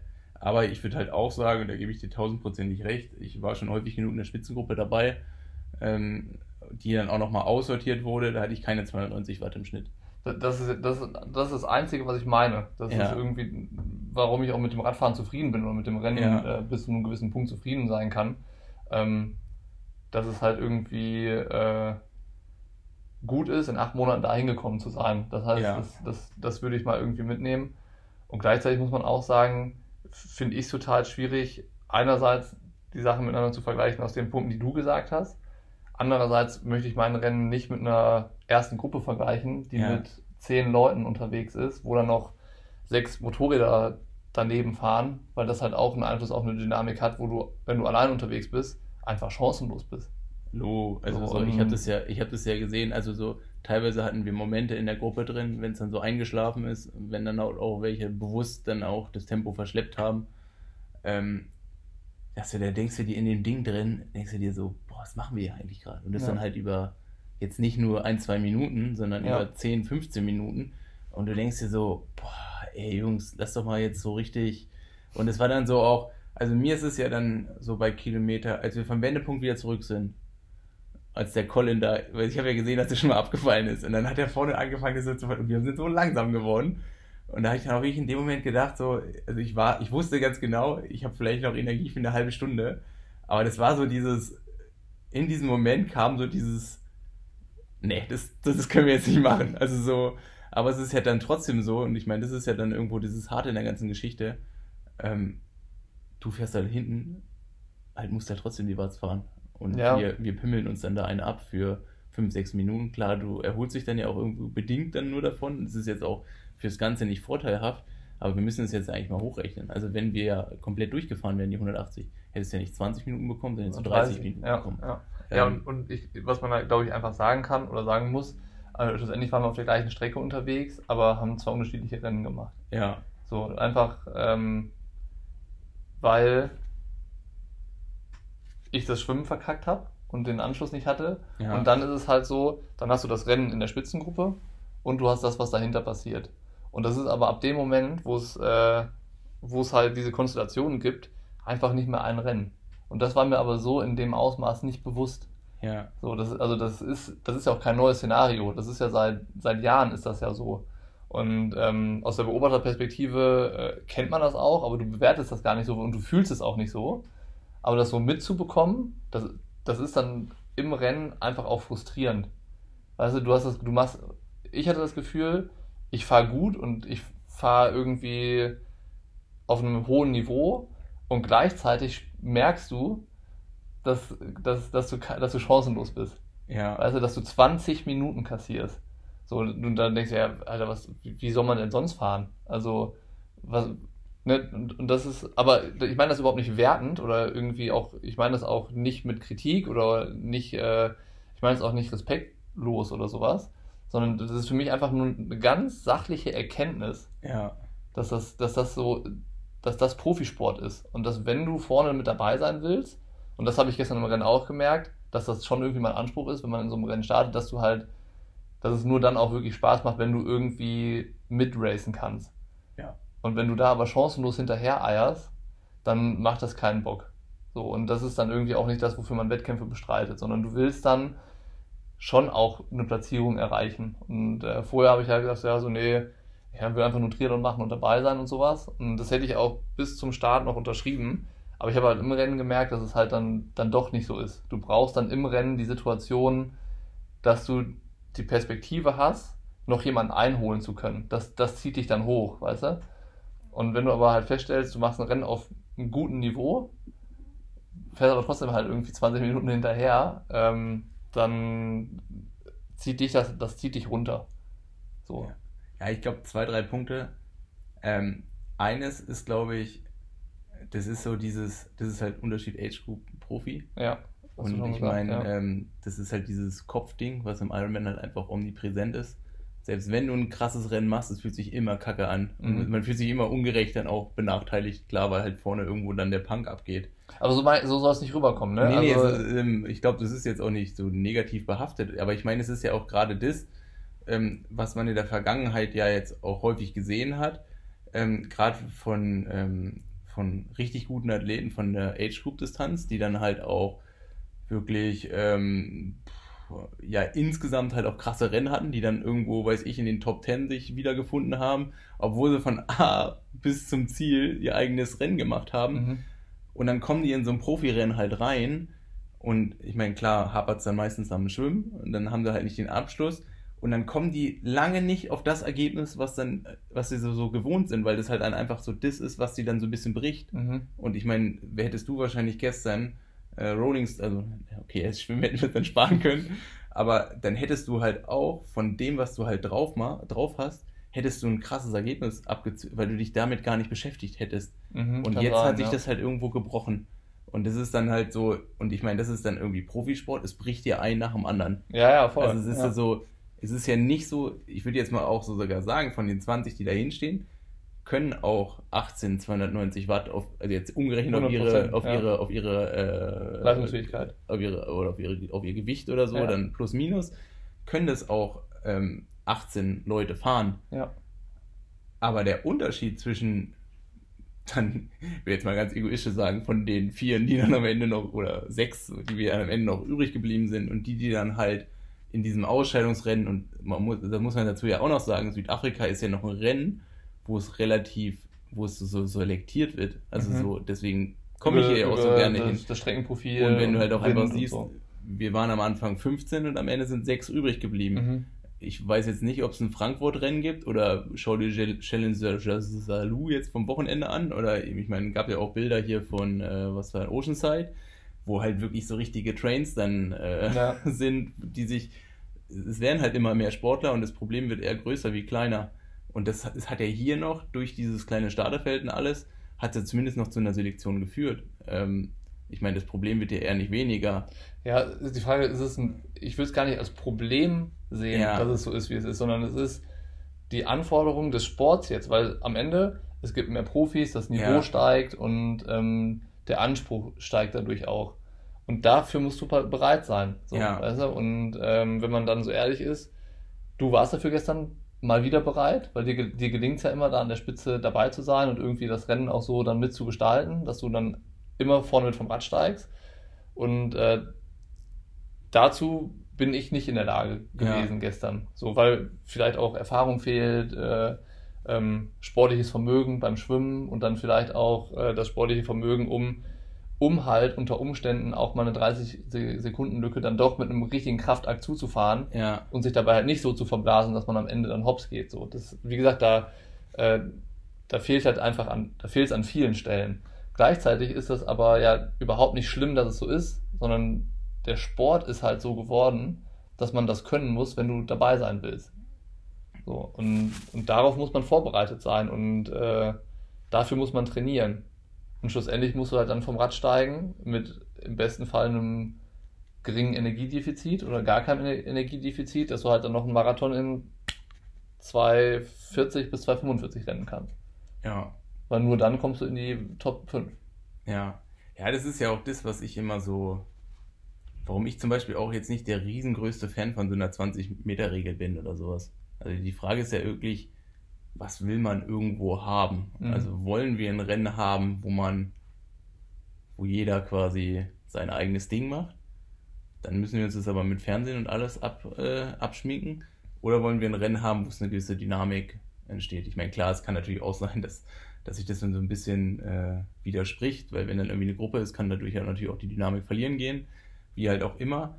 Aber es ist dann halt trotzdem so, ich glaube, mit dieser 20-Meter-Dings ist dann, wird dann, ja, weiß ich nicht, das wirkt dann irgendwie auch mal manchmal so ein bisschen verloren. Also ich glaube, es ist schon insgesamt fairer, was das halt, was, wenn man, wenn man die Windschattenproblematik in den Griff bekommt. Aber schlussendlich gibt es ja Regeln, die muss sich jeder halten, die sind ja die Rahmenbedingung ist gleich und dementsprechend muss man sich ja dann da irgendwie anpassen. Das ist genau das, was Wenn es dann halt einfach nur so ist, dass du halt als starker Radfahrer dich entweder so umorientierst, dass du halt schneller laufen musst, oder als starker Radfahrer dich so umorientierst, dass du halt den Unterschied machen kannst. Das Ähm, ist genau das, das was ich, glaube ich, meine. Es geht nicht darum, den Sport oder die Regeln daran anzupassen, nur dass, dass es jetzt mehr Leute gibt, die das machen oder die ein gutes Niveau haben. Genauso geht es nicht darum, die Regeln so anzupassen, damit vermeintlich starke Radfahrer irgendwie ihre Vorteile haben, die sie früher mal ausspielen konnten, sondern es geht darum, dass die Athleten sich den Regeln anpassen, die halt das Rennen beeinflussen. Weißt du, so, dass, dass, dass du dazu im- imstande bist, so gut zu schwimmen, dass du beim Radfahren auch dabei bist. ja. So, und frü früher, keine Ahnung vor wie vielen Jahren, das dann bis, wahrscheinlich bis vor sechs, acht Jahren war das noch so, da konntest du dir eine Schwimmschwäche erlauben, weil du konntest die ausbügeln beim Radfahren. Aber das hat sich halt geändert. Und dann mittlerweile ist das Niveau im Schwimmen schon einfach so groß, dass du dann halt, wenn du da nicht dabei bist, halt nur noch bedingt Chancen hast. Ja, die Exoten, die wirklich langsam schwimmen, die sterben so langsam aus. Also gefühlt Genau. ist ja eher so Joe Skipper noch so der einzige, von dem wir noch ein paar Jahre was haben. Die anderen, Ja, ähm, Boris halt noch. Aber sonst ist es ja jetzt wirklich so, dass es wenig so gibt wie früher, wo sich dann halt, ja, und das, das Niveau steigt einfach und dem muss man sich aber anpassen. ja, Du kannst ja nicht, kann, man kann ja nicht äh, sagen, ja, das passt mir jetzt so aber nicht und meine Stärke ist die und die und dafür müssen jetzt die Regeln angepasst werden. So, das passt meiner Meinung nach nicht zusammen. Wie du sagst, also das unterstützt das, was du gesagt hast mit dem, brauchst du jetzt diese 20-Meter-Regel oder nicht? Da würde ich auch sagen, nee. So, also was, was soll das dann bringen? Man kann ja nicht immer nur die Regeln dann, dann irgendwie ähm, verändern, um es dann irgendwie allen recht zu machen. ja, okay, ist halt immer so ein Kompromiss. Also so, ja, ist alles irgendwie so schwierig. Also ich meine, spricht ja auch vieles dafür, spricht irgendwie was dagegen. Also es ist irgendwie so, kann ja dann Tage noch irgendwie drüber diskutieren. Ich denke, von der Sache die jetzt gestern ähm, jetzt nicht, glaube ich, so richtig viel verändert. Ich glaube, die, die am Ende übrig geblieben sind auf dem Rad, die hätten, die wären auch damit übrig geblieben. Mhm. Vielleicht hätte es in denen noch einen größeren Abstand gegeben, was auf jeden Fall deutlich mehr äh, Abstände gegeben hätte, wären die, die halt abgeplatzt wären, weil die wären wahrscheinlich früher abgeplatzt. Ähm, und du hättest dadurch dann wahrscheinlich, wärst du mehr in the Mix gewesen. Oder näher dran an denen, die quasi von vorne wieder zurückkommen. Alles reine Mutmaßung. Am Ende ist das Rennen äh, gelaufen, wie es So gelaufen scheiße ist. gelaufen, wie es scheiße gelaufen ist. Ja, ach, so bedingt scheiße, ne? Also ich, ich würde es gar nicht irgendwie nur schlecht reden wollen. Ähm, und klar, unter anderen Voraussetzungen wäre es auch anders gelaufen. Das ist aber irgendwie auch klar. Von, von daher geht es irgendwie darum, was ich ja auch meinte, weil ich, als ich dich gefragt habe, was für Schlüsse zieht man da jetzt raus? So, also vergräbt man sich im Selbstmitleid nach so einem Rennen oder versucht man trotzdem einfach Lernen draus zu ziehen und äh, zu gucken, was kann man besser machen, wie kann man noch besser vorbereitet sein in Sachen Material und Vorbereitung, aber auch im Training, in, in, in der Einstellung in Situationen, die irgendwie sportlich eintreten können und sowas. Und ähm, ich glaube, am Ende ist ja das eigentlich auch, was zum Profi-Sein dazugehört, der Prozess. Ne? Also du hast die Tage, wo es gut läuft, aber am Ende, um so einen Verbesserungsprozess oder so Entwicklungen hinzubekommen, muss man ja auch scheitern. Weißt du? Dann muss es ja, auch- man muss ja auch mal gegen die Wand fahren, um irgendwie wieder was verbessern zu können. Okay, jetzt machst du die acht Monate Projekt und äh, es fehlt noch irgendwie, es fehlt noch das sportliche Erfolgserlebnis. Nicht nur das persönliche Erfolgserlebnis, sondern äh, noch. Also das heißt noch. Ich habe ja, äh, ich habe ja nur ein Rennen gemacht. Sag ich ja, aber du ziehst schon so ein positives Resümee. Du nimmst gerade alles Schlechte mit, was ein Profisport hat, dass man sich grundsätzlich, ich meine, sind wir zufrieden, wie es gerade alles so läuft. Und dann, wenn abgerechnet wird, dann geht es doch eigentlich wieder von vorne los. Das, das, das sage ich ja. Also ähm, so sehe ich Profisport. Ja. Also, du meinst jetzt, die, die Konsequenz müsste sein, dass ich halt weitermache, um das umzusetzen. Ich weiß nicht, wenn ich jetzt Nick wäre, dann müsste ich wahrscheinlich jetzt äh, ein erstes Zwischenfazit von dir verlangen, wie es jetzt nach acht Monaten ausschaut. Aber ähm, das soll er dich mal lieber fragen. Ähm, ja, ist jetzt, ist jetzt. Ähm, ich ich habe einfach nur versucht, gerade auszumachen, was Profisport ja, bedeutet und mit sich bringt. So, also jetzt gar nicht irgendwie bezogen auf, auf mich und so Ja. oder so, also, äh, sondern eher, ich habe jetzt versucht mit dem Rennen auch so zu verstehen, was verlangt eigentlich Profisport. Ja, Also So, ich, ich glaube, also so, ich meine, das finde ich ja auch dann irgendwie, irgendwie interessant, dann auch, merkt man ja dann auch schon, ähm, so die Medien, die Triathlon begleiten, sind ja die wenigsten, die mal in so einem Rennen dann auch mal was dabei gewesen sind. Ja, Dementsprechend, ähm, ohne jetzt Kritik äußern zu wollen, aber dementsprechend ähm, ist dann ja jetzt auch plausibel gesagt, so ein Rennen wird ja nicht dahingehend ausgewertet, dass man sich die Splits anguckt und dann ungefähr abschätzen kann, wie so ein Rennen ist, ja, sondern es ist halt genau in dem Rennen das Entscheidende, was du halt jetzt so mitbekommst. Also in einem Profirennen sind es halt dann doch so diese Kleinigkeiten, die du dann Ja. erst mitbekommst, wenn du selber mal so an der Startlinie stehst, wenn Absolut. du selber dann den Bullshit-Talk, ähm, ich glaube, der Skipper hat sich vorher schon einen Ast abgefeuert, als es geregnet hat und dann irgendjemand noch meinte, hier, heute ist Skipperwetter. Ja. Ähm, und das sind dann auch alles oder dann auch wie so diese Dynamiken, dass man sich im Rennen dann irgendwie was zuruft oder was man halt auch weiß, was alles klappen sollte oder nicht klappen Ja. sollte und was das halt alles so viel Ko Konsequenzen hat. Ich glaube, das kriegt man erst so mit. Und auch wenn ich jetzt bisher mit dir so geredet habe und dir dann auch gesagt habe, okay, klar, die erste Stunde musst du 310 und dann reicht 290, ja, ähm, hat sich das danach dann, als du mir so erzählt hast, okay, dir war nicht bewusst, dass du so schnell anfahren musst, habe ich mir gedacht, so habe ich doch, also so, Ja, ja, aber es ja. ist ja dann trotzdem immer so, was sagt man ein und was, was kommt dann an Voll, und was fühlt man dann, wenn man selber in dieser Situation ist. Und ich denke mir dann auch so, für mich ist es, also ich habe das schon häufig genug irgendwie gemacht, dass ich dann irgendwie auch weiß, was, was, was mich da irgendwie erwartet. Aber so, es ist dann irgendwie dann auch interessant, dass dich das dann halt so überrascht und dass das für dich jetzt so eine neue Erkenntnis ist, wo ich halt auch so sage, so, das hätte ich dir. das, also das, die neue Erkenntnis ist, das selber zu erleben. ja, Und also das, das zu wissen, wie es ist, das, Ja. das, das ist irgendwie klar, weil man es ja irgendwie schon so vom Sport kennt und auch das, was du erzählt hast. Aber es ist nochmal was anderes, wenn du es selber erlebst. ja, So. Und ähm, aber absolut spannend und auf jeden Fall auch, ich sehe es auch eher als Bereicherung, die Erfahrung gemacht zu haben, weil man dann halt in der Berichterstattung auch einfach wieder anders machen kann. So, weißt du? Ja. Also irgendwie jetzt mittendrin gewesen zu sein in dem Rennen und einfach das so, so mitzubekommen, hautnah die Erfahrung zu machen, das gibt einem natürlich einfach nochmal Perspektive, um über den Sport und über, über Profirennen berichten zu können, auf jeden Fall. Ja, aber ich finde es ja dann auch interessant, wenn du jetzt Mallorca betrachtest. Ich meine, wir waren drei Wochen da. Mhm. Ähm, die paar Einheiten, die wir so gemacht haben, war jetzt nicht, also es war schon so dieses, oh ja, krass, also, ähm, also ich habe eigentlich jeden, also jetzt so intern, habe ich gesagt so, oh, Bocky sollte bis Kilometer 25 auf der, auf der Laufstrecke jetzt nicht unbedingt bei mir in der Nähe sein, weil dann kannst du irgendwie sowas freisetzen, weil du musst es nur einmal machen und du bist dann so, du kannst ja ab da nur noch gewinnen. Mhm. Und ich kann eigentlich nur noch verlieren. Und das, das ist so ein Ding, also es muss ja nicht auf meine Person bezogen sein, sondern grundsätzlich. Aber das ist ja so ein Punkt, wo du dann ja, den du hättest du zu deinem, zu deinem Gunsten ummunzen können.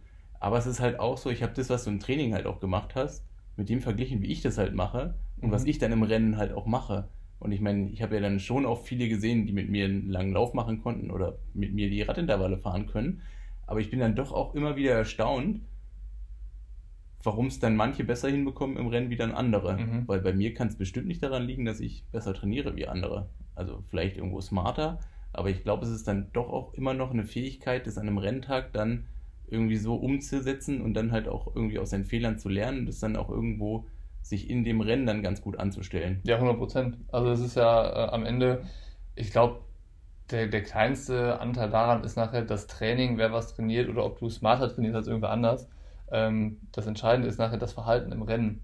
So, du, das, also das ist die Erfahrung. Ne? Du weißt, worauf es ankommt, du weißt, was du zu tun hast und du weißt irgendwie Situationen ähm, so zu lesen und halt dann richtig zu nutzen. So, und das ist halt was, das haben, ich meine, du machst jetzt seit zehn Jahren Langdistanz auf einem Weltklasse-Niveau. Und das hat, glaube ich, auch immer wieder dazu geführt, dass du immer wieder Rennen gewonnen hast oder auf dem Podium standest. Dass du einfach weißt, was zu tun ist. So, weißt du, du bist ja von der Situation im Wettkampf, egal was passiert, bist du erstmal nicht überfordert. Also von der Wett- Wettkampfkonstellation. So, du schwimmst immer vorne mit, du hast das Rennen im Blick und du kannst immer reagieren, aber so agieren musst du ja irgendwie nicht. Und ich glaube, das führt einfach dazu, dass du halt dann, dann, dann häufig genug ähm, Leistung äh, abliefern konntest. Gleichzeitig muss man sagen, hast du auch äh, oft genug in einem Rennen ins Klo gegriffen, was aber auch dazu geführt hat, dass du, dass, dass du sch- Schlussfolgerungen ziehen konntest. Das ist ja das, was ich auch gerade meinte. Ja. Dass du aus, dass du schlechte Rennen brauchst, um, weiß ich nicht, dich zu brappeln, wieder fokussiert dich um Sachen zu, zu kümmern, um weiterzukommen. So, und der Prozess ist ja bei dir am Ende dann viel länger, als acht Monate einfach nur die Basics zu trainieren. Ja. Also deswegen finde ich, deswegen ist es halt äh, vermessen, das, das miteinander zu vergleichen. So, also ich würde den, den Vergleich irgendwie nur ungern anstellen wollen zwischen einem Rennen, was ich gemacht habe und was, was ihr Profis, die halt richtig lange im Business sind, ähm, machen. So. Ja, aber es ist trotzdem so, ähm, und ich meine, vielleicht hat sich das ja dann auch so ein bisschen so gezeigt, ich, ähm, dass das halt dann, ähm, so wie stellt man das dar, so über Social Media, wie wird das wahrgenommen Mhm. und wie ist dann so dieses Endergebnis? Ist ja dann doch jetzt komplett unterschiedlich. Also hätten wir vorher ähm, 1000 Leute gefragt, wäre es wahrscheinlich irgendwie, weiß ich, 40% hätten gesagt, ich gewinne, 40% hätten gesagt, du gewinnst, weil du so gut ausschaust und Ja. 20% gewinnt Franz oder Ja. ein anderer, der jetzt hier mit am Start war.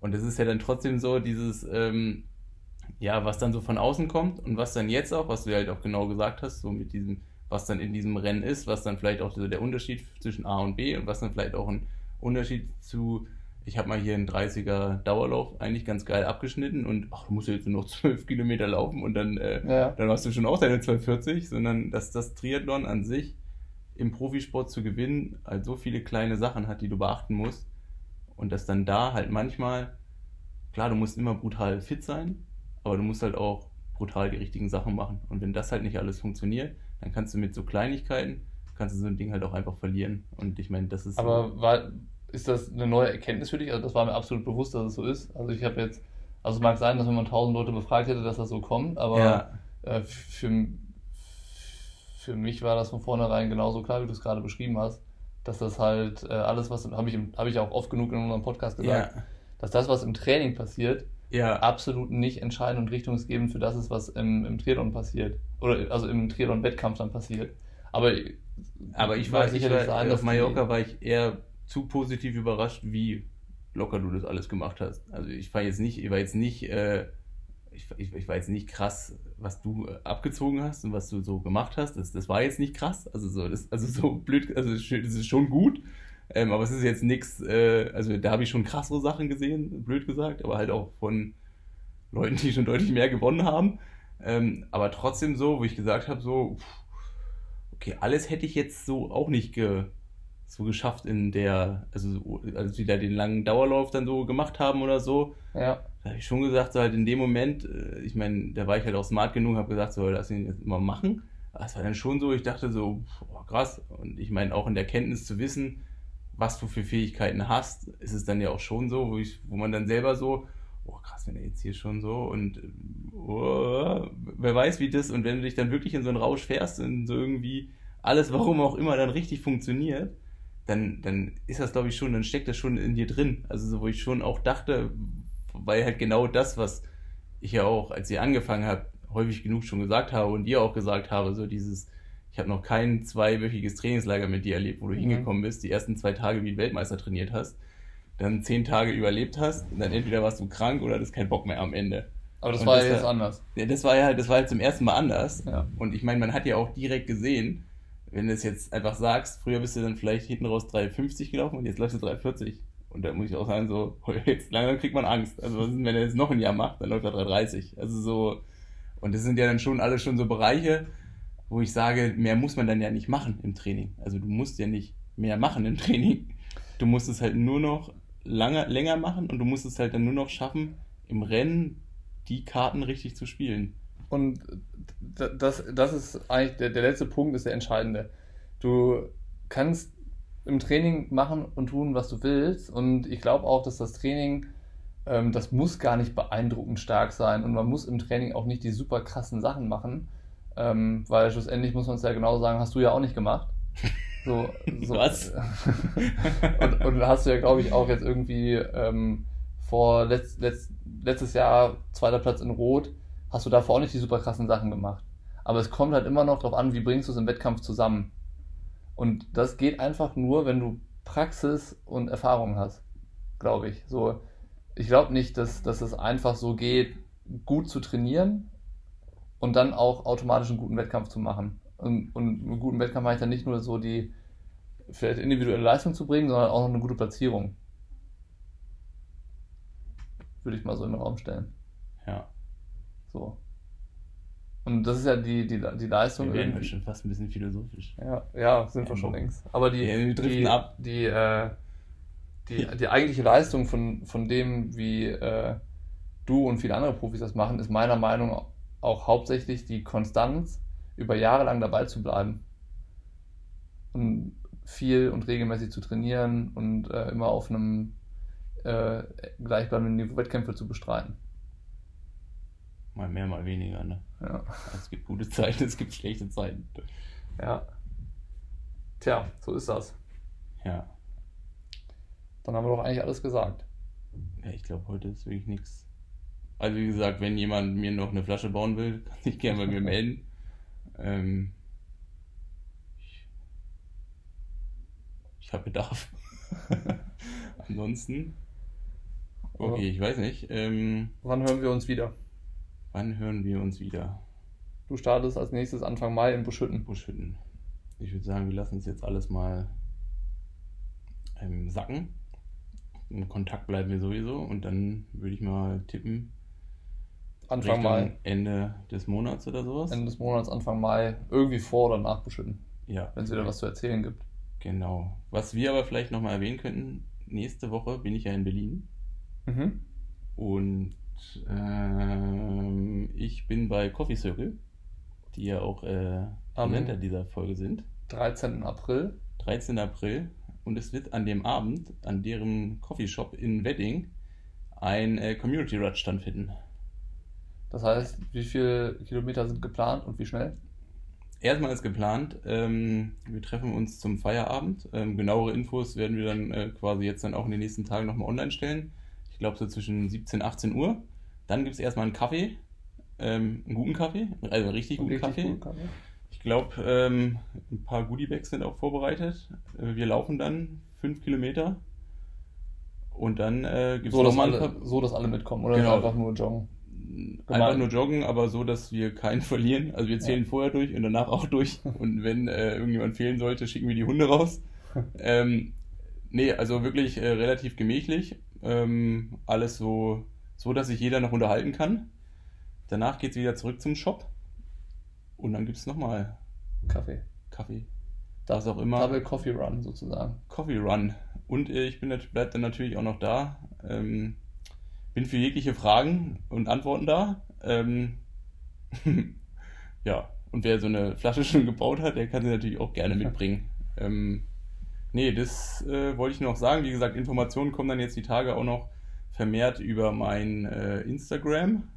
Da sage ich dann auch genau, wie die Rahmenbedingungen sind. Aber ähm, ihr könnt euch ja schon mal festhalten, dass das am 13. meine ich, oder? 13. Ja, ist es quasi nächste Woche Mittwochabend in Berlin-Wedding der Community Run stattfindet und alle aus dem Berliner und Berliner Umfeld äh, sind natürlich herzlich eingeladen.